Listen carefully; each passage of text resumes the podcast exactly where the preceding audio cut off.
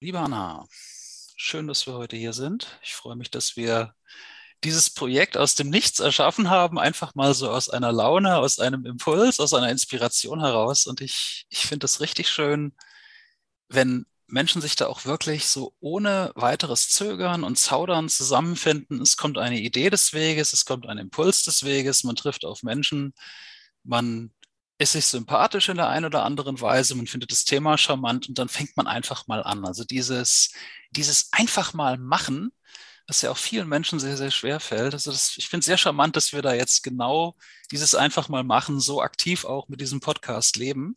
Und ich finde auch unser Thema extrem charmant im Hinblick auf, dass wir einen tieferen und einen charmanteren Blick werfen möchten auf menschliche Geschichten und eben nicht Geschichten von irgendwelchen Prominenten, die ganz weit weg vom eigenen Leben sind, sondern eben Menschen wie du und ich. Und was läge näher, als unsere ersten Podcast-Folgen eben auch mit unseren eigenen Geschichten zu beginnen, um unseren verehrten Zuhörerinnen und Zuhörern die Gelegenheit zu geben, uns auch ein bisschen kennenzulernen, dass sie auch ein Gespür dafür kriegen, wer sind die beiden da eigentlich, die uns diese schönen Geschichten präsentieren und nahebringen wollen. Ja, und da steige ich doch direkt mal mit der ersten Frage ein. Welchen persönlichen Bezug und welche Leidenschaft verbindest du mit menschlichen Lebensgeschichten? Also wann ist deine Faszination für die tiefen und begeisternden Geschichten anderer Menschen erwacht? Boah, das ist ja jetzt eine Hammerfrage zum Anfang hier, Wahnsinn. Also menschliche Lebensgeschichten. Ähm, ich ich würde jetzt einfach mal sagen, Geschichten faszinieren mich tatsächlich schon mein Leben lang. Also das ist einfach das, womit ich groß geworden bin dass meine, meine Eltern haben darauf super viel Wert gelegt, äh, dass wir lesen, dass wir uns äh, mit Sprache auseinandersetzen. Mein Vater hat äh, Literaturwissenschaften studiert und Linguistik und Anglistik. Der war super belesen. Also es, es, da sind schon wieder so Untergeschichten, die ich erzählen könnte, aber es würde vielleicht zu weit führen. Aber das war so, dass wir wirklich, wir haben keinen Fernsehen geguckt. Es gab bei uns in der Familie keine Fernsehabende, sondern es gab Leseabende. Also die Familie hat gemeinsam im Wohnzimmer gesessen. Es war ein sehr kleines Wohnzimmer. Äh, und alle haben in ihrem eigenen Buch gelesen. Also wir haben nicht miteinander gelesen, sondern nebeneinander. Und das war für mich als jüngstes Kind, also ich habe zwei ältere Brüder, für mich war das ein Drama. Die haben da alle gesessen und ich wusste, boah, die haben voll Spaß mit ihren Geschichten. So, und ich konnte nicht lesen, also musste ich lesen lernen, bevor ich in die Schule kam. Das war super wichtig für mich, einfach um an diesem Ritual auch teilnehmen zu können. Und äh, das war am Anfang noch schlimm, muss ich sagen, weil meine Brüder haben mir dann immer nicht geglaubt, dass ich es kann. Ne? Meine Mutter hat mir das beigebracht und dann habe ich natürlich so ein bisschen gebraucht, bis ich die, den Bogen raus hatte. Und dann haben sie immer gesagt, du liest gar nicht richtig, du blätterst nur um. So. ja, aber so ist das mit der, wenn man halt die Jüngste ist. Genau, und dann habe ich angefangen zu lesen und das war, glaube ich, der Einstieg in die Welt der Geschichten. Also ich habe, glaube ich, alles gelesen, was ich nur gefunden habe und was sich einigermaßen stimmig für mich anfühlte. Manche Sachen habe ich auch aufgehört wieder, wo ich dachte, das ist mir zu gruselig. Aber ich denke, es ist, ähm, ja, es ist eben dieser Zugang, der mich so ja so fasziniert hat. Also Sprache, Geschichten, Erzählungen, verschiedene, ähm, also welche Worte benutze ich, um was zu erzählen? Ähm, wie funktionieren auch so Erzählstrukturen? Ich habe mich sehr früh damit beschäftigt. Ich habe als Jugendlicher sogar angefangen zu schreiben. Ich glaube, das da ist jetzt die, die Antwort auf deine Frage. Da habe ich damit angefangen. Was will ich eigentlich erzählen über mich selbst? Und da ging es auch schon darum, welche Parallelen hat dann meine Geschichte zu meinem Leben. Also da habe ich geguckt darauf, ja, was erzählen Menschen, was erzähle ich über mich, welche Geschichten erzähle ich, welche, welche lasse ich auch lieber bei mir. Und das hat sich dann natürlich noch vertieft, als ich älter wurde. Ich glaube, dann beschäftigt man sich viel mehr mit inneren Themen und mit dem, was war, weil wenn du klein bist, dann ist da einfach nichts. Ne? Dann lebst du. Da ist egal, was in der Vergangenheit passiert ist. Ja. Ja, ich finde das sehr spannend. Also ich war gerade total fasziniert zu hören, dass du schon hast lesen lernen, bevor du überhaupt in die Schule gekommen bist. Weil man die meisten Kinder zumindest, die ich kenne, die, die, fangen ja dort überhaupt erst an, die Buchstaben zu lernen, die Worte zu, zu erkennen und dann so ganz langsam mal zu lesen. Also da wirst du dich wahrscheinlich die ersten Jahre im Deutschunterricht in der Schule äh, massiv durchgelangweilt haben. Äh, und, und auch, dass du wirklich schon in so frühen Jahren in echte Geschichten eingetaucht bist und dir auch da deine Gedanken gemacht hast, dass du selbst entscheiden konntest, diese Geschichte gefällt mir, diese Geschichte passt zu mir, die fühlt sich stimmig für mich an, das lasse ich nach ein paar Seiten lieber sein, weil es irgendwie nicht zu mir passt. Also das offenbart ja schon ein, ein Bewusstsein und ein Reflexionsvermögen in jungen Jahren, vor dem ich mich ja nur verneigen kann. Ähm, da, springt mir sofort die Frage in den Kopf, hat das nicht irgendwo den Umgang mit Gleichaltrigen nicht ein bisschen schwer gemacht? Also hattest du da nicht irgendwo auch so eine, so eine etwas prominente Außenseiterrolle, weil die alle so ein bisschen ehrfürchtig auf dich geguckt haben und gesagt, um Gottes Willen, die Anna, die kann das alles schon so fantastisch und wir kriegseln hier noch an den, an den Grundbuchstaben herum? Ich habe das so nicht in, in Erinnerung, muss ich sagen. Also ich habe natürlich also ne, ich bin halt, wie gesagt, ich bin das dritte Kind. Meine Eltern wussten schon, was sie tun. Äh, es war jetzt alles kein, keine Überraschung mehr, was so war. Und ich habe natürlich, ne, das, das ist das, was man mit dieser intrinsischen Motivation, du weißt das, glaube ich, besser. Ne, also das, ich musste lesen lernen, einfach um dazuzugehören in unserer äh, Gruppe an diesen Abenden speziell. Und äh, wenn, wenn du die Geschichte dahinter hörst, also eigentlich bin ich dieses dramatische Kind, von dem alle gesagt haben, sie ist sprachbegabt. Äh, ich, ich konnte sprechen, bevor ich laufen konnte. Also meine Mutter erzählt das immer, ne, dass ich überall rumgesessen hätte. Ich war zu faul zum Laufen, weil ich hatte entdeckt, es geht viel besser. Der, der Servicepersonal kommt, wenn ich rufe. Und wenn ich spezifische Aussagen mache, dann bringen die mir auch das, was ich haben will. So, deswegen bin ich bin ich halt, musste ich nicht laufen. Dann habe ich gedacht, sprechen ist cooler. Ich habe das mit dem Laufen dann irgendwann nachgeholt. Aber grundsätzlich war diese Faszination, ich tue was und dann kommt irgendwas, also ja, super Reaktion. Das hat mich wohl sehr früh schon bewegt. Und auch, glaube ich, in der Kommunikation mit meinen Brüdern hat mich das bewegt. Also ich bin halt die kleine Schwester und ich musste mich durchsetzen, die wollten mich nicht. Ne, so äh, eine kleine Schwester, wie langweilig ist das denn? Ne? Die wollen wir nicht. Ein Bruder vielleicht, aber eine Schwester, nee, doof. so. Das heißt, ich, da muss man ja so seinen Platz finden.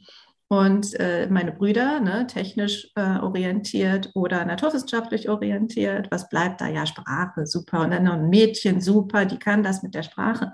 Und deswegen war das irgendwie ganz normal. Also diese Erzählung über mich war auch immer normal. Ja, das ist Anna, die kann das gut mit dem Deutsch. So, und die konnte schon immer gut reden und die konnte schon immer gut schreiben und die war immer ne, gut in dem. Dafür war ich nicht gut in Mathe. Und ich frage mich bis heute, was passiert wäre, wenn meine Eltern gesagt hätten, das ist Anna, die ist gut in Mathe.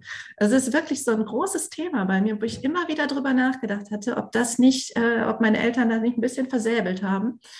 Dass ich immer diese Idee hatte, Mathe kann ich nicht. Ich bin halt die mit dem Deutsch, Mathe kann ich nicht. Und es gab für mich auch irgendwie nur entweder oder. Und ich habe mir das auch immer schön wieder bestätigt. Schon in der Grundschule übrigens war nicht mein Fach.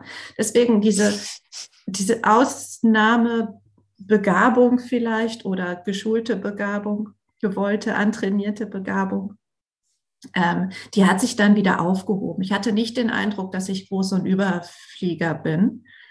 Ähm, vielleicht Außenseiter, das das Thema, das hat mich immer begleitet, mein ganzes Leben lang. Also ich hatte einfach keine große Lust, mich anzupassen, vor allem wenn mir irgendwas nicht, nicht passt. Also wenn ich mich unwohl gefühlt habe, wenn ich dachte, das stimmt hier nicht, also irgendwas passt hier nicht. Ich möchte nicht äh, dazu gehören, wenn ich mich dafür irgendwie anders verhalten muss, als ich es gerne möchte. Also da war ich, war ich gerne mal außen vor, aber jetzt nicht wegen meiner Sprachbegabung. Ich glaube, das hat hat gar keinen großen Einfluss gehabt. Zumindest habe ich es nicht so in Erinnerung. Ja, aber das ist ja gut, gerade wenn du es nicht in einer negativen mhm. Erinnerung hast, also dass du da nicht irgendwie in eine Außenseiterrolle gekommen bist deswegen, sondern wenn das für dich alles ganz natürlich war. Ich finde den Punkt, den du gerade angesprochen hast, ich finde, da sind wir schon das erste Mal heute richtig auf Gold gestoßen, weil ich glaube, das ist etwas, mit dem sich viele Zuhörerinnen und Zuhörer auch extrem gut identifizieren können. Genau diese Frage, wo du gerade so den Finger drauf gelegt hast.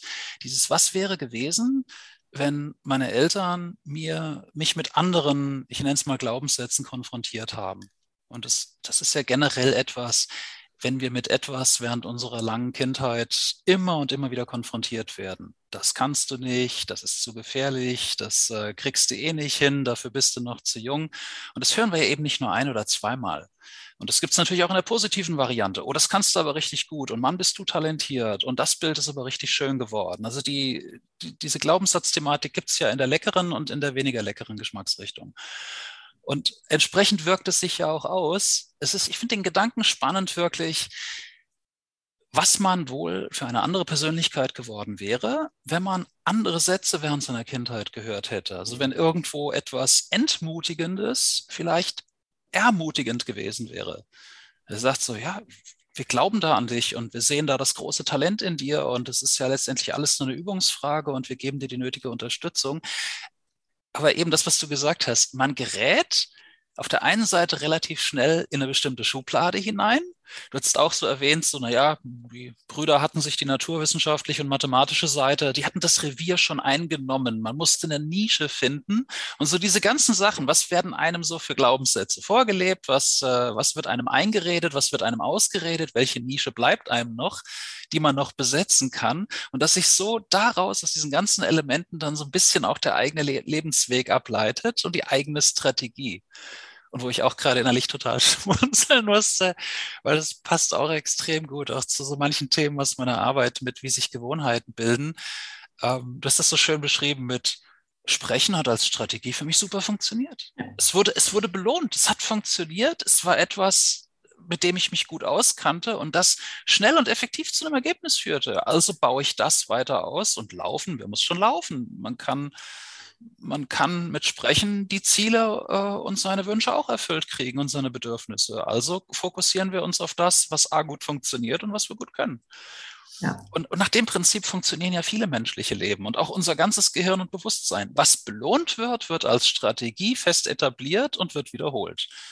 Weil unser Hirn irgendwann mal abgespeichert hat, oh, das zu tun ist cool, das wird belohnt, da schütten wir mal ein paar chemische Botenstoffe aus, die dafür sorgen, dass wir uns wohlfühlen und sehen zu, dass wir das möglichst oft wiederholen. Da funktionieren wir ja teilweise recht primitiv als Menschen.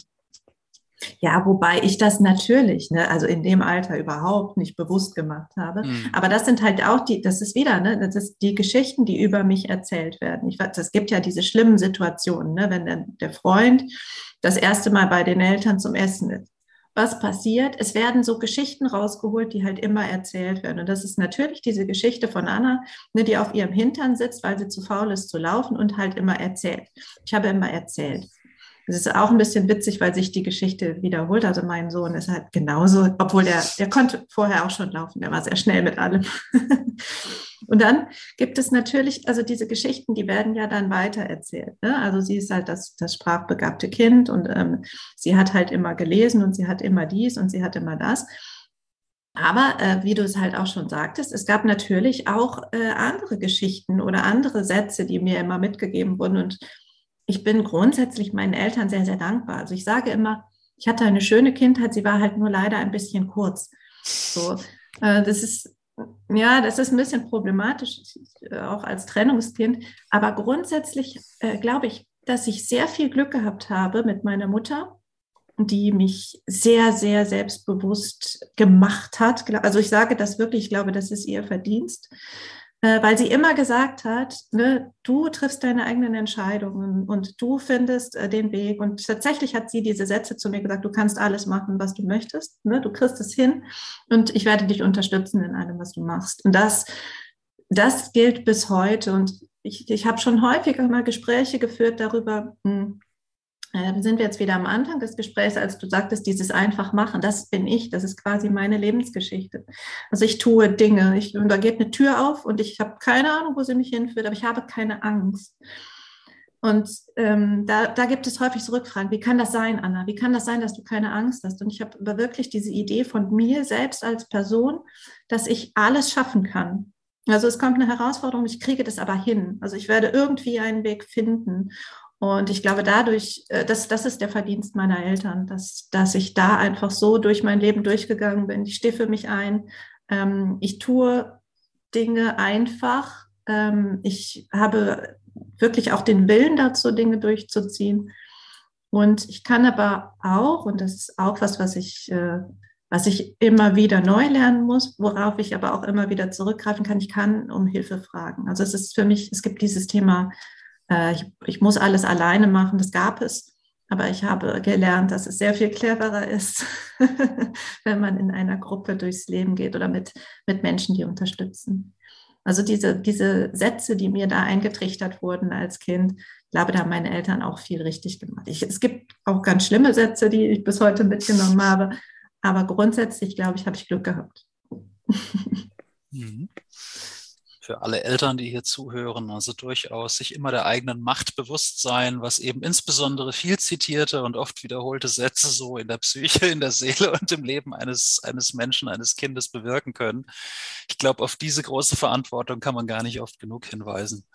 Ja, aber ich hatte, also meine Mutter, äh, sehr, sehr in Richtung Feminismus gegangen. Ne? Die war, war super aktiv, auch politisch unterwegs und ähm, ich, ich glaube, das war ihr halt wichtig, dass diese, diese Tochter, die sie dann doch noch bekommen hat, eigentlich wollte sie drei Töchter und dann hatte sie leider, leider zwei Jungs bekommen.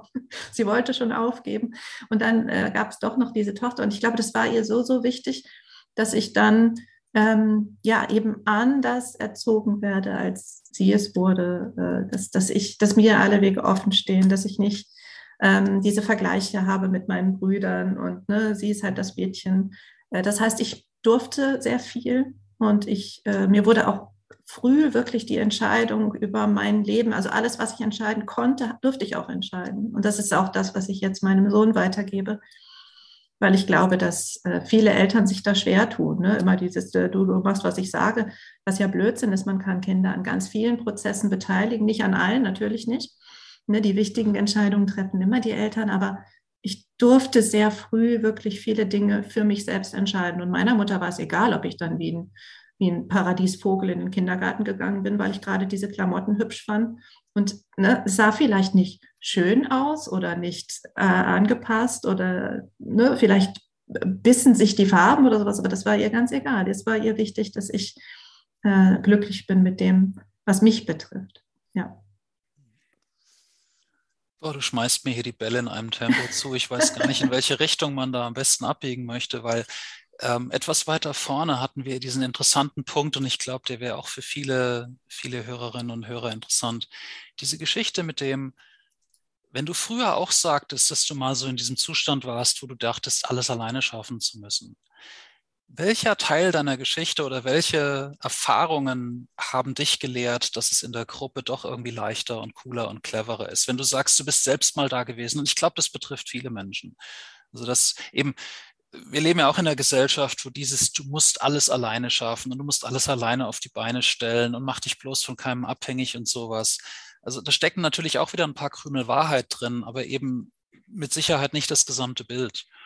Und ich denke, für viele, insbesondere für Perfektionisten, ist es schon eine ziemliche Hürde, auch mit anderen Menschen zusammenzuarbeiten, zu kooperieren, vernünftig zu kommunizieren, Kompromisse einzugehen und so weiter. Gab es da Schlüsselmomente in deinem Leben, wo du gesagt hast, das hat so meinen Glauben daran, dass ich es allein schaffen muss und dass es nur dann irgendwas wert ist? Was, was für Ereignisse und was für Begegnungen haben das so ein bisschen aufge aufgeweicht? Äh, ja, vielleicht kann ich erstmal kurz sagen, wo es hergekommen ist oder wo ich, wo ich meine, dass es hergekommen ist. Da müssen wir jetzt so, so einen kleinen Sprung machen. Äh, ich habe ja eben schon kurz gesagt, dass ich, meine Eltern haben sich getrennt. Ähm, ich war in der Grundschule, ich weiß nicht genau, wie alt ich da war, sechs, sieben, keine Ahnung. Ich glaube, die Scheidung, da muss ich dann acht gewesen sein oder also irgendwie so in diesem Dreh. Ähm, und natürlich, äh, wie das damals so war, sind wir bei meiner Mutter geblieben, also alle drei. Äh, da gab es auch überhaupt keine Diskussion. Das ist auch wieder eine andere Geschichte, aber das äh, war auch für uns tatsächlich gar keine Entscheidung. Es war ganz klar, dass wir bei unserer Mutter bleiben. Die hatte äh, leider, leider äh, ihr Studium nicht, nicht fertig äh, machen können. Das ist auch wieder eine andere Geschichte, aber ich kam ihr da irgendwie in die Quere. Ähm, und die, die, deswegen hatte sie keinen, kein, also sie konnte nicht eigentlich das Geld für uns verdienen um uns äh, halt so über Wasser zu halten. Das heißt, sie war dann alleinerziehend. Mein Vater grundsätzlich an seinem Leben gescheitert, von vorne bis hinten. Äh, das heißt, der, der kann, konnte auch nicht viel beitragen. Und äh, da an, in dieser Situation bin ich äh, recht schnell dann doch erwachsen geworden, weil wir einfach helfen mussten. Also das ging nicht anders. Ne? Meine Mutter hat unfassbar viel gearbeitet, hat dann versucht, so einen Quereinstieg zu machen ähm, in der Pflege, hat dann, ähm, also sie kommt aus dem, äh, dem Bereich Pädagogik, hat Erziehungswissenschaften studiert und hat dann versucht, irgendwo Fuß zu fassen und hat nebenbei noch eine Ausbildung gemacht zur systemischen Beraterin. Und das heißt, die hat ununterbrochen gearbeitet. Also irgendwie versucht, Geld zu verdienen und sich fortzubilden gleichzeitig und halt drei Kinder ähm, noch irgendwie äh, ja, durchzubringen. Und da war das dann durch. Also da habe ich dann gelernt, okay, jetzt, ne, wir müssen hiermit anpacken. Das jetzt ist, ist nicht mehr so Spiel und Spaß und Spannung, sondern wir haben dann den Haushalt gemacht. Wir haben gekocht. Also ich habe wirklich mit, mit zehn oder elf oder was, da habe ich schon also Wäsche gemacht und ich weiß nicht was. Und wo ja gerne Kindern gesagt wird, ne, dass die, Mutter macht das schon, das war bei uns halt überhaupt nicht der Fall. Und wir wussten, dass wir helfen mussten. Wir wussten, manchmal kommt die nach Hause und ist müde und äh, legt sich aufs Sofa und wir machen dann Tee oder Kaffee, weil es einfach klar war, da braucht es jetzt was anderes. So, und da, da habe ich viel gemacht, gemacht, gemacht und gemacht und gemacht. Und natürlich, wir waren zwar drei, aber es war doch, und da ist dieses Rollendenken dann doch, glaube ich, immer noch da. Es war doch so, dass ich viel, also in meiner Erinnerung viel gemacht habe, was den Haushalt betrifft. Äh, das Mädchen halt. Und das, das ist natürlich was, was, was, was prägt. Ähm, mein Vater ist gestorben dann auch. Äh, da war ich äh, zwölf, zwölf, ein bisschen. Ähm, und dann war es im Grunde, also es hörte nicht mehr auf. Ne? Wir hatten halt diese Konstellation dann und ich habe halt sehr viel mitgeholfen und sehr viel äh, erledigt. Und was ich mir halt gemerkt habe, war, ne, es gibt Dinge, die wichtiger sind als ich. und es gibt eben Dinge, die müssen erledigt werden. Und dann mache ich sie halt. Also das war so mein Denken. Ne? Ich erledige Dinge und dann ist es okay, dann, dann wird, der, wird es irgendwie laufen. Äh, da gab es auch natürlich das Thema Geld, weil es einfach nicht, da gab es kein sicheres Einkommen oder so etwas. Und äh, das heißt, da hatte ich einfach dieses, ja, dieses Verhalten so für mich äh, drin. Und das habe ich dann auch durchgezogen. Also ich habe mein, mein Abitur gemacht, ich habe mein Studium gemacht, ich habe aber immer ne, alleine, alleine, alleine, alleine. Ich kriege das schon hin, kümmert euch nicht. Ich mache meine, meine Finanzen alleine. Ich habe meiner Mutter auch sehr früh gesagt, hier, ne, ich stelle die Anträge selber für diese Halbwaisenrente, äh, erkläre mir, wie es geht, ich kümmere mich. Ähm, und habe dann und das war, glaube ich, der Punkt, wo es einfach, äh, wo, ich, wo ich gemerkt habe, das ist ja totaler Blödsinn, was du hier machst. Äh, ich habe dann dieses Kind bekommen. Ne? Also das ist jetzt noch ein weiterer sehr großer Sprung, aber ich habe 2014 wurde ich schwanger. Und dann stand ich halt da und hatte keine Ahnung, wie ich das machen soll, alleine. So. Also Kellnern ging nicht mehr gut mit so einem Baby, auch schon schwanger nicht mehr so richtig gut. Abends und am Wochenende darfst du sowieso nicht ähm, den Haushalt führen, das Baby versorgen, sich selber versorgen. Also Riesenthema. Das glauben ja manche Leute nicht, die keine Kinder haben, aber Duschen ist so ein, boah, geil, in Ruhe duschen, das ist ja Wahnsinn. so. Aber was ich einfach gemerkt habe, ist, ich schaffe das nicht allein. Ich kriege das nicht hin. Ich kann nicht äh, das Baby nehmen und die Wasserkiste tragen und das machen und äh, gleichzeitig noch versuchen, mein Studium fertig zu kriegen. Äh, und manchmal vergesse ich Dinge oder manchmal äh, brauche ich jemanden zum Reden, zum Austausch. Ich weiß es nicht. Und ich habe da gelernt, wirklich um Hilfe zu fragen. Also ich habe hm, die, äh, meine Nachbarn, ne, die haben ganz viel äh, Betreuungszeiten übernommen, weil du halt als Alleinerziehende, du musst für jeden Scheiß, entschuldige, äh, musst du halt irgendwen finden. Ne? Wenn du weißt, du kannst das Kind nicht mitnehmen, ich wollte meinen nicht mitnehmen, der hätte alles gesprengt, was, was nur ging. Ähm, und das heißt, du gehst, weiß ich nicht, du hast einen Arztbesuch, du hast, musst irgendwo hin zu einer Behörde oder sowas und jedes Mal brauchst du eine betreuende Person. Und äh, das war schwer, weil ich habe halt immer dieses Gefühl gehabt, scheiße, jetzt ich stehe in deren Schuld. So, ne? Oh Gott, die machen so viel für mich und die helfen mir so viel. Obwohl sie immer gesagt haben, es ist kein Problem, wir machen das gerne ne? und wir unterstützen dich gerne. Trotzdem hatte ich immer dieses Gefühl so, oh, oh. Und das hat sich aber tatsächlich langsam mehr und mehr aufgeweicht, weil ich gemerkt habe, nee, Es ist in Ordnung, es ist in Ordnung und ich kann es zurückgeben, wenn nicht genau auf dem gleichen Weg, dann auf einem anderen Weg, aber ich kann ähm, diese, diese Wohltaten, diese Unterstützung, diese Hilfe, ich kann das alles zurückgeben, wenn ich selber wieder Ressourcen habe. Aber das war eine Notsituation und ich habe, ähm, ich habe wirklich gemerkt, ich schaffe das nicht allein. Und ich glaube, wenn ich so viel Unterstützung oder wenn ich die Unterstützung nicht gehabt hätte, hätte ich wirklich mir schwer überlegen müssen, wie kriege ich das hin allein. Also wäre, wär, glaube ich, nicht gut gewesen. ja, Kinder verändern das Leben, habe ich gehört. Ist wirklich so. ja. ja, ich glaube, das ist ein, ein sehr großer und sehr wichtiger Schritt. Also wirklich dann auch erstmal für sich selbst diese Erkenntnis, ich krieg's alleine nicht hin. Weil da, da anzukommen und das eben auch nicht wertend zu sehen, sondern einfach wirklich ganz nüchtern festzustellen, wie du sagst, ich krieg's mit meinen Ressourcen, mit meinen Kapazitäten, mit den Rahmenbedingungen. Es ist für mich alleine, es ist als einzelner Mensch so nicht machbar oder es würde mich innerhalb kürzester Zeit einfach aufreiben, was ja auch in keinem, keinem Sinne sein kann, im letzten Sinne des Kindes. Und dann eben aber auch wirklich sich aktiv auf die Suche zu machen, welche Ressourcen und welche Kapazitäten gibt es denn um mich herum?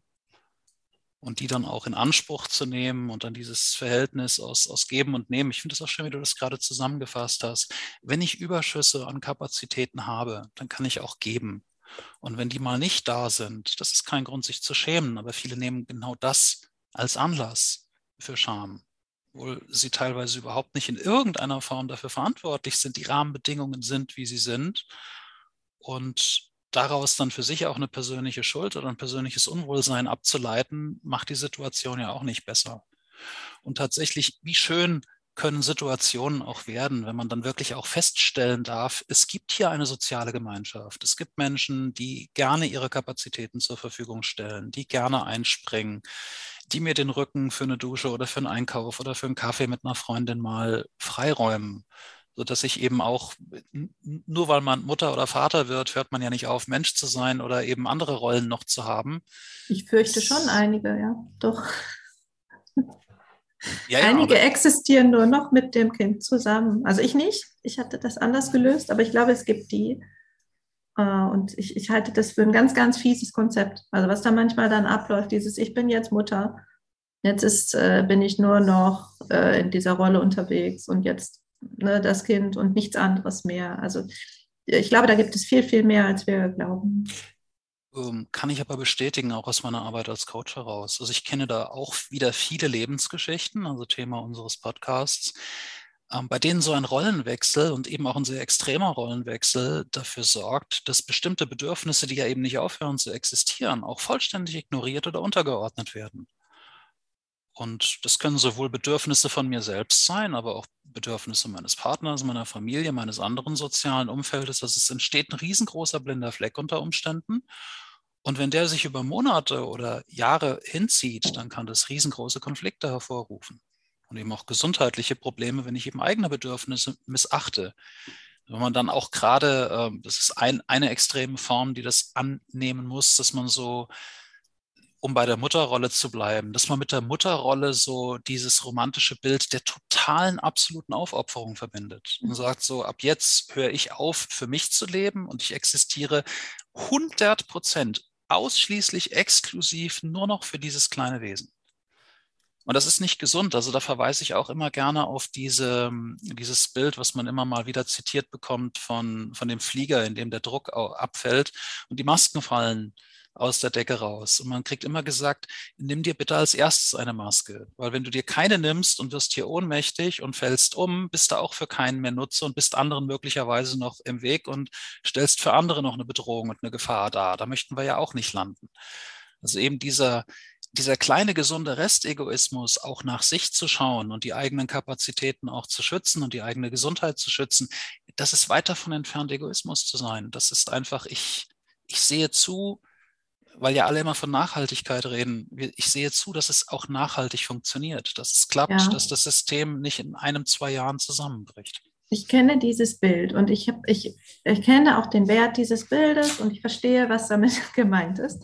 Ich habe aber schon, also auch darüber habe ich mal geschrieben, ähm, es gibt Situationen, in denen das nicht funktioniert mit diesem Bild, nämlich da, wo du eine Entscheidung triffst, entweder oder. Mhm. Weil, also wenn ich sage, okay, ich kann beide retten, dann ja, okay, dann verstehe ich, dass ich mich zuerst irgendwie, ne?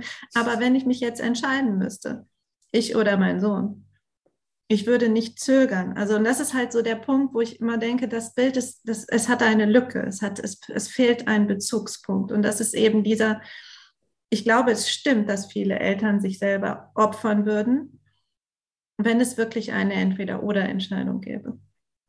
So. Und das wird immer so ein bisschen, also mir fehlt dieser Aspekt an diesem Bild, wenn immer alle sagen, du musst dich erst um dich selber kümmern. Nee, wenn das Auto kommt und ich weiß, einer von uns wird überfahren, dann schubse ich ihn weg. So, fertig. Und da brauche ich nicht diskutieren. Aber ist klar, ne? also wenn ich irgendwie die Möglichkeit habe, beide zu retten, dann kann ich vorher überlegen und wie schaffe ich es eventuell. Ne? Aber, aber das ist so ein, also Selbstfürsorge, ja, aber trotzdem habe ich dieses, dieses also er ist der wichtigste Mensch in meinem Leben. Und das ist halt so was, wo ich vorher, bevor ich Mutter geworden bin, habe ich nie darüber nachgedacht. Wirklich nie, wie diese, und das ist ja eine Symbiose, also wie das wirklich, wirklich ist. Ich hatte keinerlei Vorstellung davon. Also äh, diese romantischen Vorstellungen von Mutterschaft, die überall äh, ja, gezeigt werden in Filmen oder in Büchern oder sowas, ist vollkommener Blödsinn. Aber wie du dich veränderst, weil du alleine was, was körperlich passiert, dass du auf einmal, du bist ein anderer Mensch. Und ich habe gedacht, wirklich auch da so eine Idee gehabt, in der Schwangerschaft, ja, diese Hormone und so, und dann wirst du ein bisschen komisch und dann wirst du ein bisschen gereizt und dann ist dies und dann ist das. Und danach wirst du aber wieder der Mensch, der du warst. Nein, du wirst nie wieder der Mensch, der du warst. Es ist gelaufen. Ich bin jetzt irgendwie, also ich funktioniere komplett anders. Und das ist sowas, was, also wirklich lebensverändert ist. Nicht nur die Anwesenheit dieses Kindes, sondern du bist einfach ein anderer äh, Mensch. Und ich frage mich das ja immer, ne, ob das bei Männern auch so ist, weil die halt diesen Hormon, diese, diese, diese Hormonnummer nicht durchmachen. Aber wahrscheinlich ist es trotzdem so, dass ich auch körperlich von der Einstellung her, von der Idee her, von Leben her, von Werten her, ich glaube, dass sich da so viel verändert. Äh, und dass du dann einfach nicht mehr der gleiche bist und dass du da auch deinen Fokus im Leben veränderst. Aber du hast natürlich schon recht, nicht bis zur Selbstaufgabe. Also so weit bin ich nicht gegangen. ja. Ich, ich finde das großartig und faszinierend an dir, dass du eben diese, diese Bilder auch, das tue ich ja auch, so, so differenziert hinterfragst. Weil da sehe ich auch ein großes Problem. Wir beide bewegen uns ja auch viel in sozialen Medien und dort wird immer radikal vereinfacht. Und was ich persönlich auch nicht so gerne mag, ist, wenn dann immer absolute Wahrheiten verkauft werden. Also du, du hast den Finger schon genau in die Wunde reingelegt. Das Bild mit den Masken im Flugzeug geht ja auch von bestimmten Annahmen aus und die hast du ja auch genannt. Also ich, ich gehe, ich unterstelle jetzt einfach mal, dass der Erzeuger dieses Bildes schon davon ausging, dass wir alle retten können. Also dieses, dieses Bild geht nicht von einem Szenario aus, äh, in dem wir effektiv hart zwischen Leben und Tod des der einen oder der anderen Person wählen müssen. Und insofern, ich, ich stimme deiner gesamten Aussage und auch dem Szenario, das du getroffen hast, äh, vollständig zu. Also um das Bild wirklich vollständig zu bekämen, müssten solche Sonderfälle und solche Spezialfälle natürlich auch noch gewürdigt werden.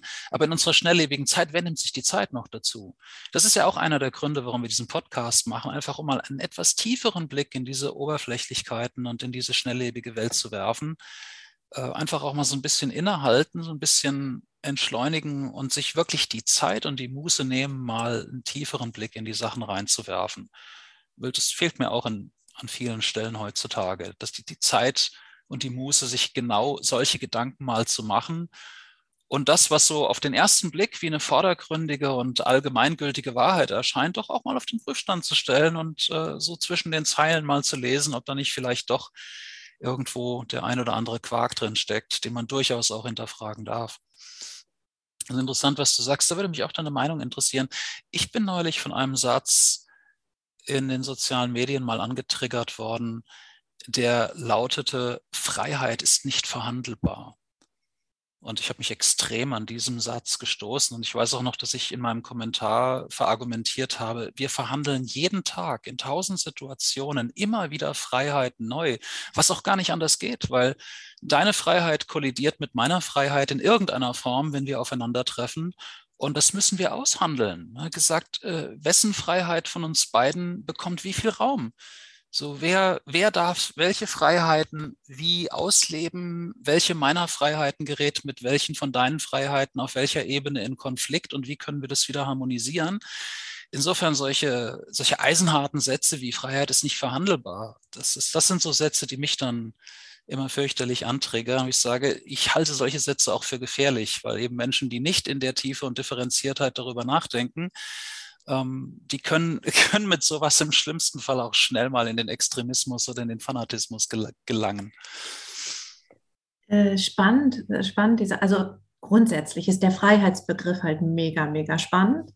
Also äh, das, was, was bei mir im Gehirn jetzt angetriggert wird, ist ja was ganz anderes, als was bei dir passiert ist. Also meine mentale Repräsentation von Freiheit ist eine komplett andere wahrscheinlich als deine. Ich habe ganz andere Referenzerfahrungen zu dem Begriff. Ich habe mhm. andere Vorstellungen, ich habe andere, ich sage jetzt mal so Nebenbereiche, die auch mit aktiviert werden. Das ist ja immer so ein Ding.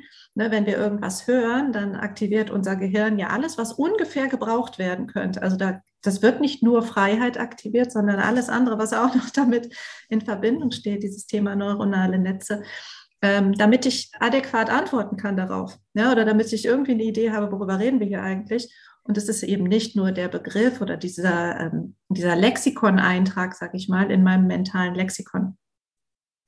Und wenn, wenn wir jetzt über Freiheit sprechen, das ist bei mir tatsächlich einer der Werte, die, ohne die gar nichts geht. Also einer der, der wichtigen, der großen drei. Bei mir Freiheit, Unabhängigkeit und Gerechtigkeit.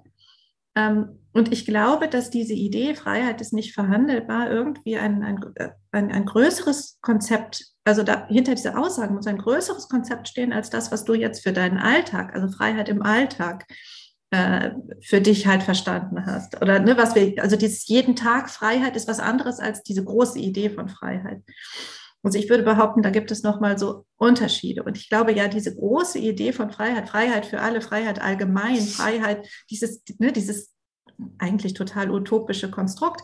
Aber das ist tatsächlich, glaube ich, in vielen Köpfen nicht verhandelbar. Also wenn wir jetzt über Meinungsfreiheit, was ja auch so ein Riesenthema war jetzt die letzten Jahre, darüber reden, es ist irgendwie, es darf nicht verhandelbar sein, es soll nicht eingeschränkt sein, es soll nicht künstlich begrenzt sein, ja. Aber natürlich sind wir nicht frei, also sogar komplett. Das ist ja, so funktioniert ja Gesellschaft nicht. Es gibt Regeln und es gibt ähm, Standards, die wir einhalten müssen. Und wenn nicht, wenn wir uns nicht anpassen wollen, dann müssen wir halt mit Restriktionen rechnen. So. Und da ist jede Freiheit eingeschränkt. Aber ich glaube halt, wie gesagt, dieses große, diese große Idee von, also dieses Konzept, was eigentlich kein, keine, also was nicht greifbar ist, das, das ist wirklich nicht verhandelbar. Das ist auch bei mir nicht verhandelbar. Ich hoffe, das klingt jetzt logisch. Das klingt absolut logisch, aber du hast doch gleich die passende Fußangel dazu mitgeliefert. Weil es ist ja auch, also wenn wir auch mal wieder auf, auf die kommunikative Ebene gehen, es ist ja tatsächlich so, lass mal 100 verschiedene Leute ein kleines Essay darüber schreiben, was für sie Freiheit bedeutet im engeren Sinne und du wirst völlig unterschiedliche Essays kriegen. Also die werden inhaltlich und von, von der Sprache, von der Tiefe und von der Differenziertheit werden die absolut unterschiedlich sein. Und da sehen wir ja auch schon den Kern des Problems.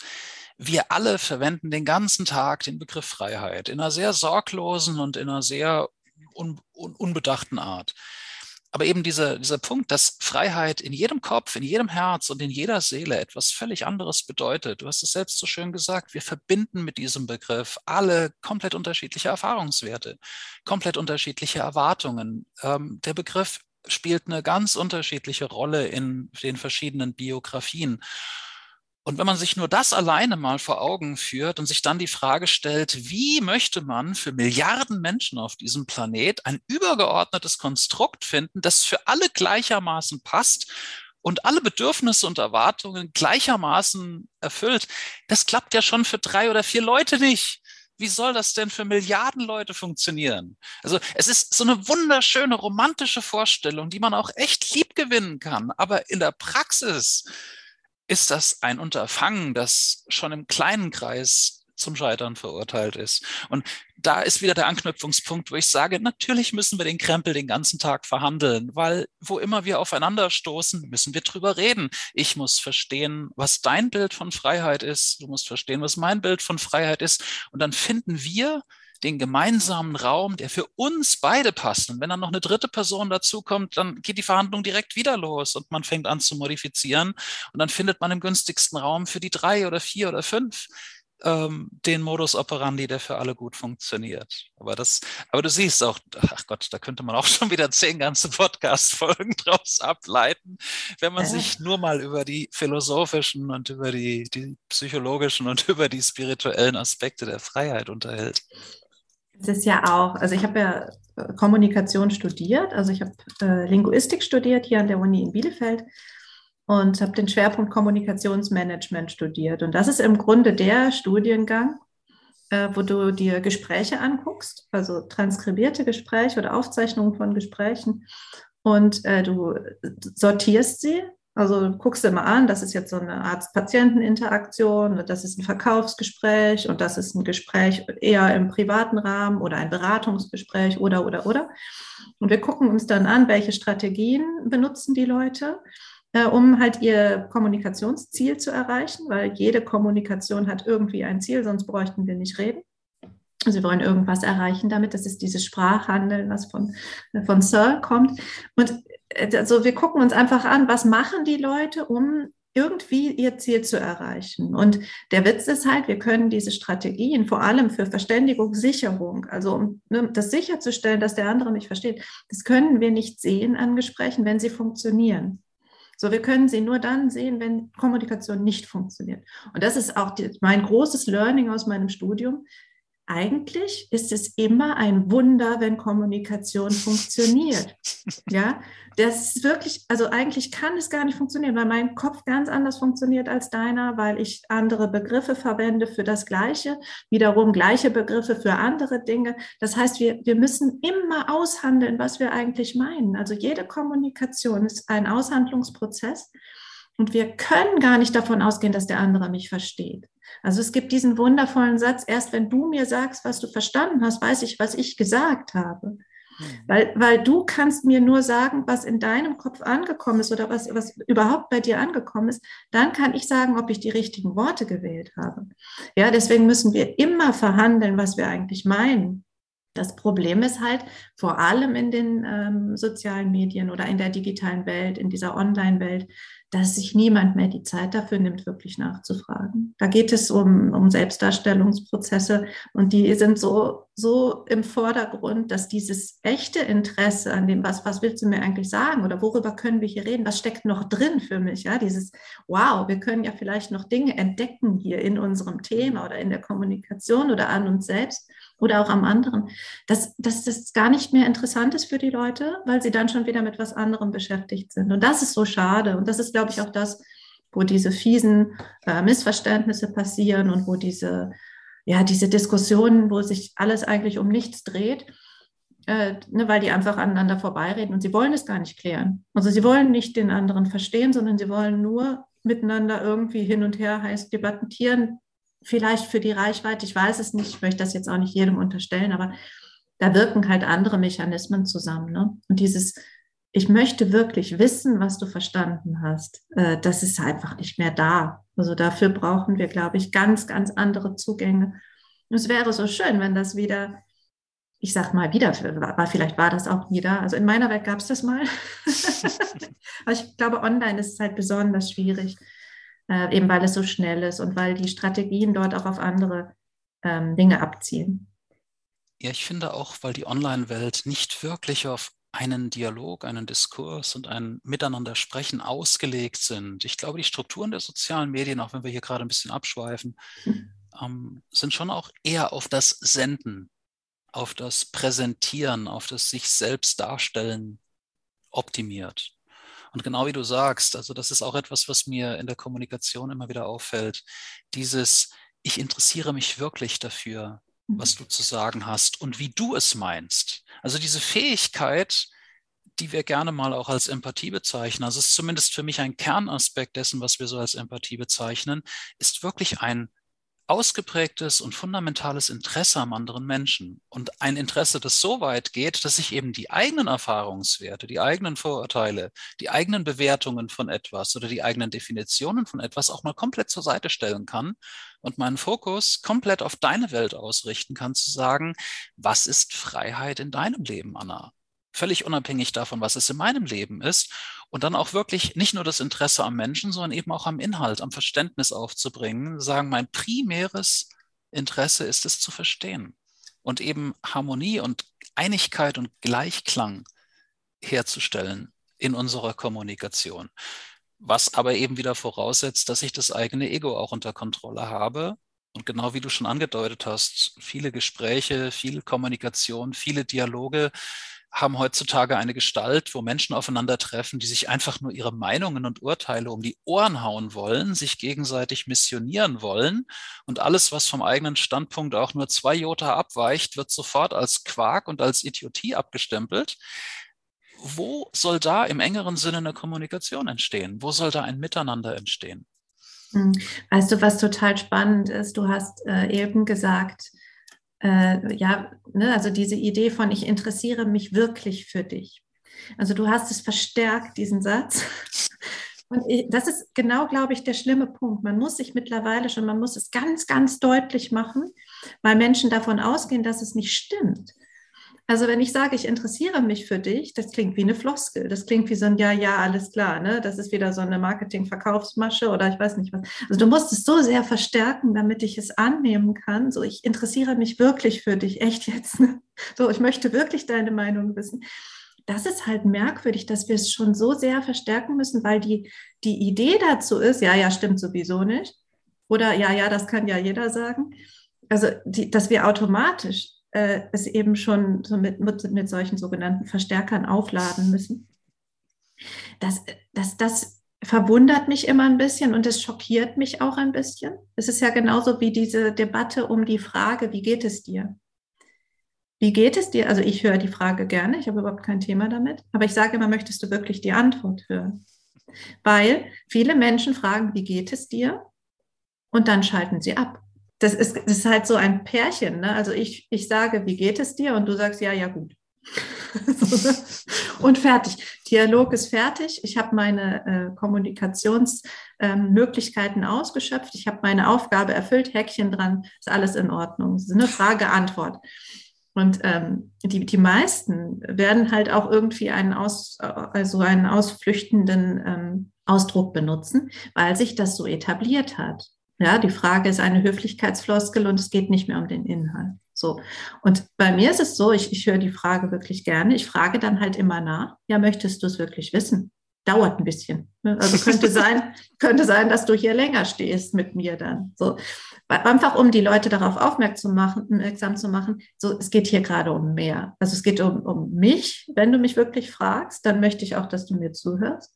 Dann möchte ich auch, dass du dir Zeit nimmst. Und es könnte halt sein, dass es mir gerade nicht gut geht. Ne? Also sei darauf gefasst, dass, ne, dass, dass es vielleicht anders ist, als du üblicherweise in diesen Höflichkeitsfloskeln äh, jetzt eine Antwort bekommst. Und für mich ist es halt total spannend, wie Leute mit diesen Floskeln versuchen, Verbindungen aufzubauen und sich dann wundern, dass es keine Verbindungen werden. Also um, das, um jetzt mal diesen, diesen Punkt mit diesem wirklich, ich interessiere mich wirklich, wenn du dieses Gefühl erzeugen kannst, auch in Social Media, dann werden die Leute bei dir bleiben, weil sie das spüren. Ah, Wahnsinn, ne? die ist anders, die interessiert sich ja wirklich, ne? verstärken für das, was ich sage. Und sie möchte wirklich meine Meinung dazu hören. Also dafür bin ich damals mal gestartet. Dafür bin ich losgegangen. Ich wollte gerne, äh, dass ich äh, neue Perspektiven auf mein Thema auch aufgezeigt bekomme. Weil in meiner eigenen Suppe kann ich so lange rühren, wie ich will. Da kommt ja nichts Neues bei raus. Ja, also dann kann ich mich selber weiterbilden und dann kann ich Bücher lesen und was weiß ich was. Aber Impulse von außen sind ja eigentlich was Spannendes. Ja, deswegen freue ich mich immer auch, wenn kritische Punkte kommen. Ich kann darüber nachdenken, ich muss die nicht annehmen. Ne? Aber ich kann darüber nachdenken und sage, ja, vielleicht ist da was. Vielleicht ist da ein, ein blinder Punkt und ich habe das einfach vorher nicht gesehen. Vielleicht habe ich mich unglücklich ausgedrückt. Ne? Der andere hat was anderes verstanden, als ich sagen wollte. Das sind gute Impulse. Es wird aber leider von vielen nicht so bewertet. Ich wollte gerade sagen, es sind gute Impulse in deiner Welt. Mhm. Und da sieht man auch schon wieder, wie unterschiedlich das gehandhabt wird. Also ich funktioniere da extrem wie du, aber wir kennen natürlich auch die, die Gegenseite. Es gibt Menschen, die möchten keine neuen Impulse für ihr Weltbild haben. Sie haben sich ein Weltbild gezeichnet. Und so wie es diesen Mechanismus gibt, dass Veränderung im Leben mancher Menschen ein Synonym für Bedrohung ist oder ein Synonym für Angst, ähm, ist es für andere eben eine Bereicherung. Also der, der gleiche Impuls kann beim einen totales Unwohlsein und totale Irritation auslösen im Sinne von, da kratzt jemand an mein Weltbild und ich springe sofort einen Schritt weiter. Oh, wie kann der oder die das wagen und habe sofort das nächste Feindbild geschaffen. Und Menschen wie du, was ich extrem charmant finde, sehen das als Bereicherung an. Oh, dieses Kratzen an meinem Weltbild ist eine Chance auf Wachstum, ist eine Chance auf Veränderung, ist eine Chance auf Transformation. Hey, ich bekomme neue geile Impulse rein und die bringen mich wieder weiter und ich verstehe die Welt wieder ein bisschen besser und es wird alles wieder ein bisschen bunter und ein bisschen interessanter. Auch wieder eine Frage, was machen wir daraus? Ganz viel von dem, was passiert, ist nicht per se gut oder böse, sondern es wird gut oder böse, je nachdem, durch was für eine Brille und durch was für eine Linse wir draufschauen. Aber die Linse ist unser Thema ist unsere Verantwortung und unsere Baustelle. Die, die leider schon verstorbene Vera Birkenbiel hat mhm. zu diesem, diesem Thema mal einen unglaublich unvergesslichen Satz geprägt, nämlich, in der Regel sitzt der Dreck auf der Brille. So, nicht in der Welt da draußen. Wenn wir sagen, ja, durch die dreckige Brille betrachtet, sieht natürlich auch die Welt dreckig aus. Aber die Brille sitzt auf meiner Nase und der Dreck liegt in meiner Verantwortung und nicht in der Welt. Aber es ist natürlich so schön einfach zu behaupten, der Dreck sitzt draußen in der Welt und die Brille nicht putzen zu müssen.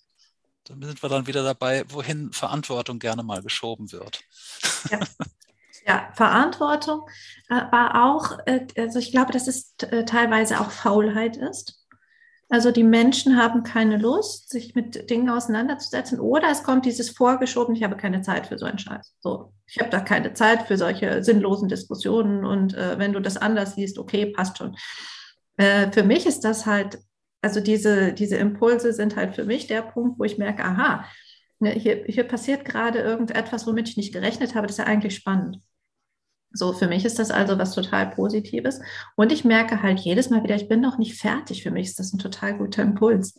Also, ich, ich, wenn ich mir vorstelle, dass nichts Neues mehr käme oder jetzt alles so weiterlaufen würde, wie es ist, ne, so, ich habe jetzt ausgelernt, ich habe äh, Studium ist fertig, ich habe jetzt äh, alles gelernt, was ich lernen wollte.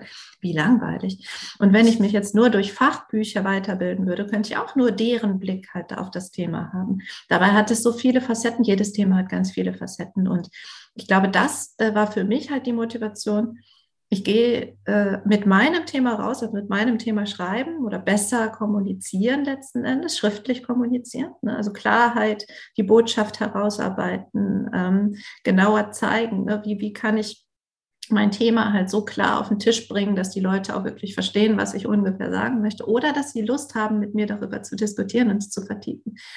Und mit dem Thema wiederum rauszugehen und zu sagen, was haltet ihr davon? Ne? Also ich, ich kann falsch liegen mit meiner Meinung und das wäre aber in Ordnung. Aber lass uns doch gemeinsam gucken, was steckt noch drin. Und das ist, das ist der Anknüpfungspunkt, den ich immer wieder biete. Und ich hoffe, dass das rüberkommt, auch in Social Media. Äh, so habe ich meine, meine Facebook-Gruppe zum Beispiel gegründet. Ich habe immer gesagt, lass uns gemeinsam arbeiten an den Texten. Lass uns gemeinsam drauf gucken, äh, ich sage euch, was ich weiß darüber und was, was ich denke darüber und ich kann euch all mein Wissen mitgeben. Aber ich möchte gerne auch von euch was hören. So, ich möchte, möchte das weiterdenken. Und ich habe den Eindruck, dass das was ist, was halt so selten ist deswegen schon wieder auffällig. Und das hat deswegen, glaube ich, funktioniert. Also, dass es funktioniert hat, äh, dafür haben wir hier jetzt in diesem Augenblick ja gerade den ganz praktischen Beweis, weil wir würden nicht zusammensitzen und diesen Podcast aufnehmen, wenn es nicht funktioniert hätte. Weil eben auch diese, diese charmante Mischung bei dir wirklich aus fundiertem mentalen Wissen, aber auch dieser starken empathischen, emotionalen Antriebsfeder, weil du sagst, du, du interessierst dich ja eben auch wirklich für Menschen. Es ist dir ein Bedürfnis, gut zu kommunizieren. Gute Kommunikation ist ja kein Selbstzweck in dem Sinne, sondern es ist ein unglaublich starkes und mächtiges und eben auch sehr schönes Verbindungselement zwischen Menschen.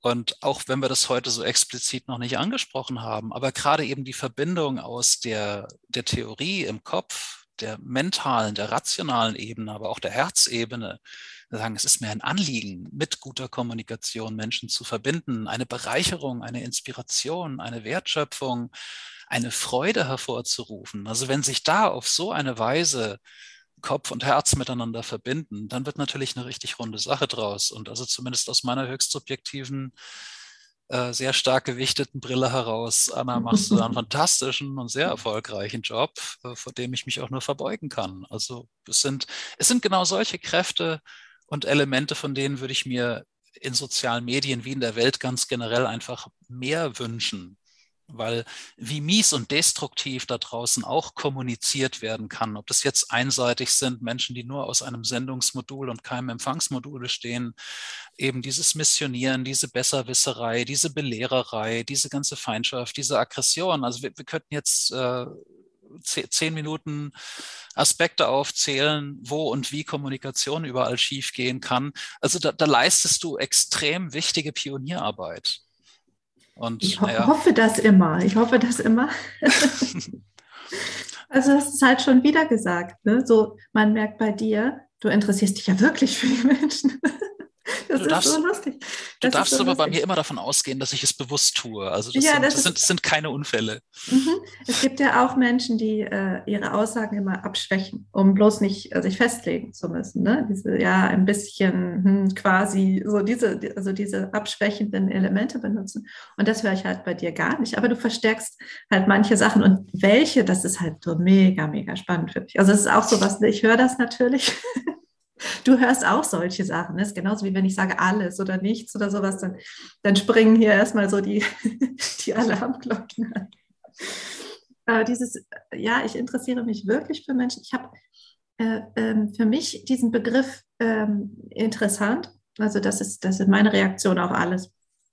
Und das ist eine gute Reaktion, glaube ich. Also wenn irgendwas passiert, gerade auf Social Media, dann kann das bei mir auch sein, dass ich auf dem falschen Fuß erwischt werde. Ne? Also irgendwer postet mir irgendwas so Meckermäßiges unter meine Posts oder ich sehe in meinem Feed irgendwas, wo ich denke so, äh, das geht ja wohl gar nicht. Also das funktioniert so nicht. Was soll das?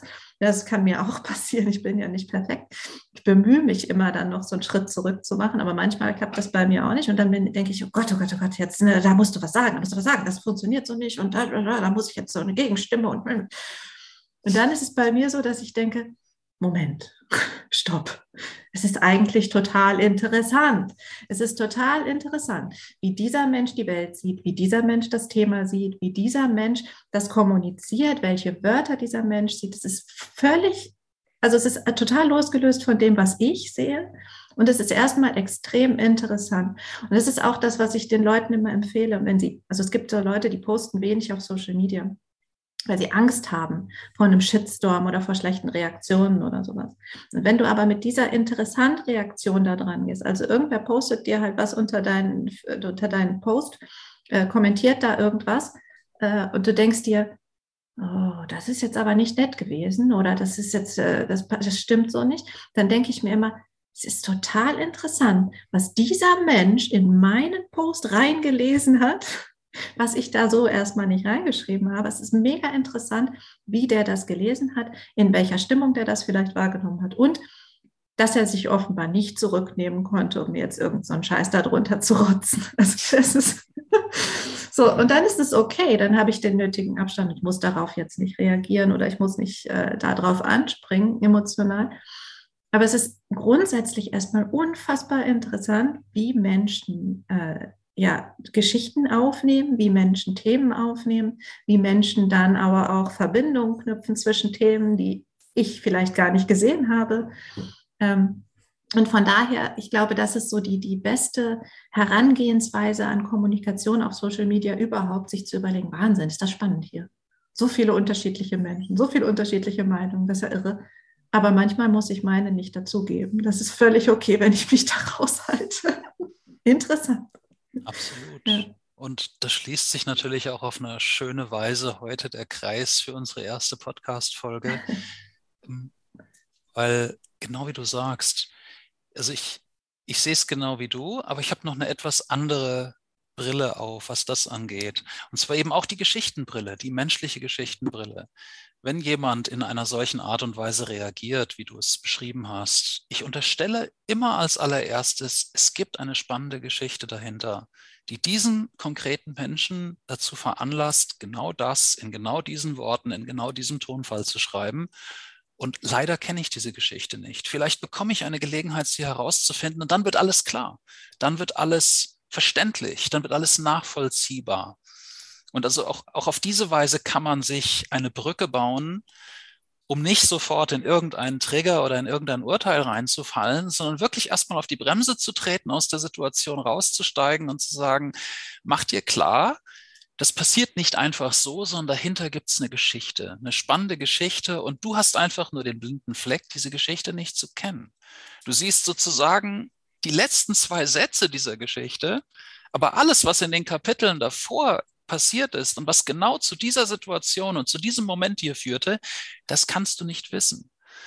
Und deswegen es ist es ist generell eine sehr gute Policy, sich mit Urteilen, insbesondere eben mit negativen oder destruktiven Urteilen, immer erstmal zurückzuhalten, weil ich persönlich auch im Rahmen meiner Arbeit, ich bin sehr oft schon sehr verblüfft worden, was für extrem spannende und eben auch differenzierte Geschichten sich hinter einem bestimmten Verhaltensmuster, hinter einem bestimmten Problem, hinter einem destruktiven Verhalten oder, oder entfaltet haben. Und eben, wenn man diese Geschichten Stück für Stück auseinanderpuzzelt, es wird wirklich klar, es wird wirklich nachvollziehbar.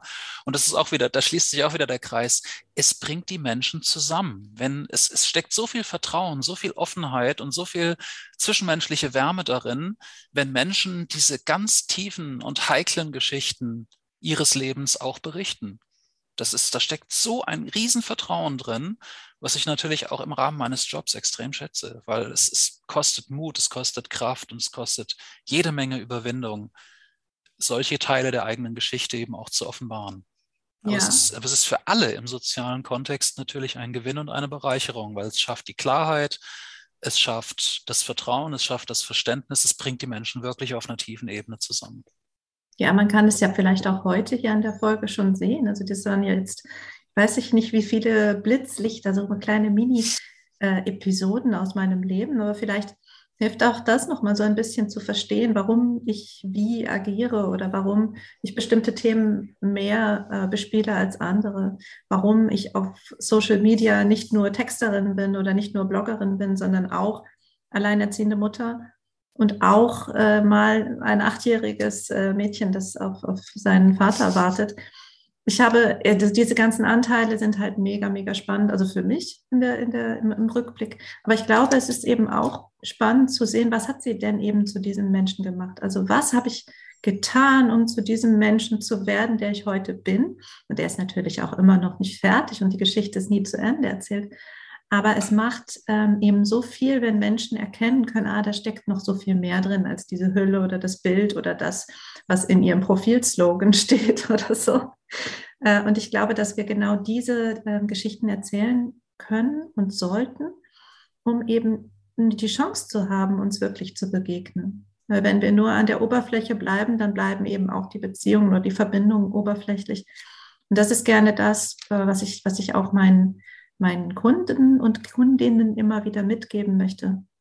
Ihr dürft die Geschichten schreiben, auch die persönlichen, nicht die privaten, aber ihr dürft die persönlichen Geschichten erzählen, weil die halt die Chance bieten, dass Leute genau da anlocken, wo ihr mal gewesen seid. Und äh, was, dass sie wirklich erkennen, welche Dinge noch alle in dir stecken. Und deswegen freue ich mich so auf diesen äh, Podcast und noch mehr Geschichten zu entdecken und noch mehr Menschen zu entdecken und eben abseits von diesen äh, Star-Geschichten, diesen Instagram, so, ne, ich, ich, ne, ich hatte kein Geld und jetzt bin ich reich. Es geht mir alles sehr, sehr viel zu schnell. Aber ich glaube, dass halt in, in jedem Leben so viel Erzählenswertes steckt, in jedem. Und das herauszufinden mit dir gemeinsam, da freue ich mich schon drauf. Ja, die Freude teile ich. Und ich meine, auch in deiner Lebensgeschichte und in deinen Episoden haben sich wieder so viele Anknüpfungspunkte gefunden. Also ich hoffe, dass es nicht das letzte Mal gewesen ist, dass wir über dich und über deine Lebensgeschichten gesprochen haben, aber gerade zum Beispiel auch, als du von deinen Werten erzählt hast. Freiheit, Unabhängigkeit und was war das dritte? Gerechtigkeit. Genau. Auch, ich denke, an jeden einzelnen dieser Werte lässt sich wieder eine super spannende Geschichte knüpfen, eben wie es dazu kam, wie das entstanden ist, wie du das lebst. Also man sieht schon, eben so, so ein menschliches Leben ist randvoll mit Anknüpfungs- und Verbindungspunkten. Und ich hoffe, dass wir eben mit diesem Podcast auch Menschen dazu animieren können, diese, an, diese angebotenen Anknüpfungspunkte einerseits eben auch zu nutzen. Und man sagt, wie du sagst, dass man andocken kann, dass eben echte Verbindung und echte Nähe geschaffen werden kann und dass sie sich eben auch so ein bisschen aus der eigenen Deckung heraustrauen, um anderen Menschen eine halbe Brücke zu bauen und selbst wiederum auch Anknüpfungspunkte zu bieten, weil ich denke, ganz tief drin ist das genau, wonach wir uns sehen. Wir, sehen uns nicht nach diesem ganzen Blabla und Geblubber und nach diesem oberflächlichen, ja, ich war jetzt arm, jetzt bin ich reich, jetzt habe ich drei Bentleys in der Garage stehen. Entschuldigung, menschlich hat das ungefähr den Nährwert von Styropor. Ähm, da ziehe ich für mich nichts raus. Da denke ich irgendwie für zwei Mikrosekunden, ja, schön für dich, ich gönn's dir aber es schafft keine menschliche Verbindung zu diesem Menschen. Es ist einfach nur ein Bild. Da kann ich mir auch ein Werbeplakat anschauen. Das, das triggert mich genauso stark an.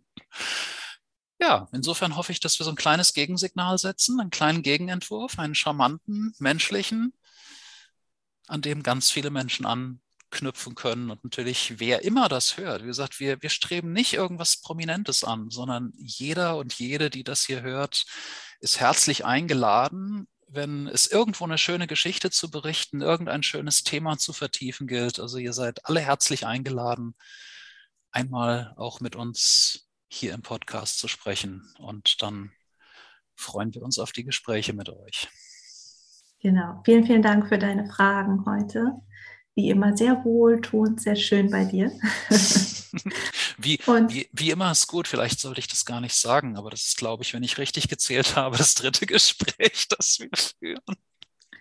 Dann ist immer doch genau richtig, oder? Genau. Einfach nur, um den Menschen auch zu sagen, wie schnell man Tiefe erreichen kann. Ich meine, das ist vielleicht noch ein gutes Schlusswort für unseren heutigen Podcast, weil viele Menschen auch so ein bisschen auch diesem Glaubenssatz und diesem Irrglauben anhängen, dass sich eine tiefe Freundschaft, eine tiefe Vertrautheit oder eine starke Verbindung zwischen zwei Menschen oder dauert Jahre und da muss mhm. man so lange dran und für arbeiten. Entschuldigung, ich soll als Coach ja nicht werten, aber das ist Mumpitz. ähm, das kann das kann ganz schnell gehen. Einfach, wenn man der richtigen Energie, dem richtigen Menschen, der, dem richtigen Mindset, dem richtigen Herzen begegnet, dann kann sich tiefe Vertrautheit und, und absolutes Wohlfühlen kann sich innerhalb kürzester Zeit einstellen. Und ich würde jetzt mal frech behaupten, Anna und ich sind ein gutes Beispiel dafür.